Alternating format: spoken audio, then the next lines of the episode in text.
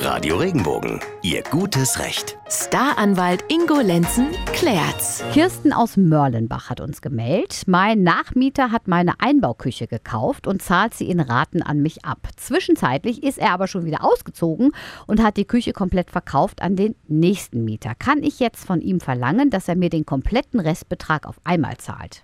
Nee. Nein. Nee, kann sie nicht. Also wir müssen ja unterscheiden. Die Kirsten hat mit ihrem Nachmieter einen Vertrag abgeschlossen.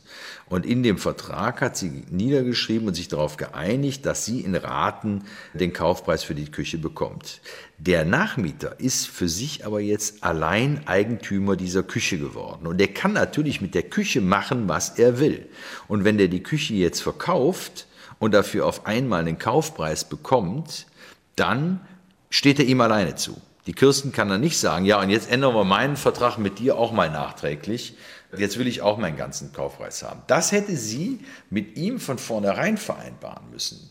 Nämlich der gestaltet und sagt, wenn du die Küche aber verkaufst, dann musst du mir den kompletten Restbetrag ausbezahlen.